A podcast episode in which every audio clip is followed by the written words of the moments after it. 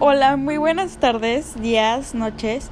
Hoy les platicaré brevemente sobre Herbert Marcus. Herbert Marcus nació en Berlín en 1998 en el seno de una familia judía de buena posición económica.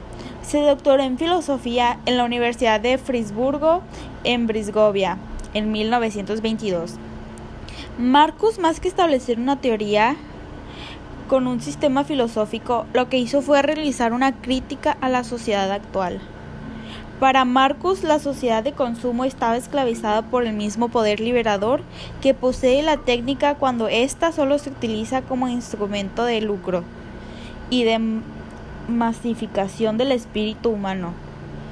Marcus propone la ruptura del sistema tecnológico represivo y la utilización de la razón para hacer de la técnica un instrumento liberador de las necesidades humanas y de las relaciones sociales de los individuos dentro de la sociedad.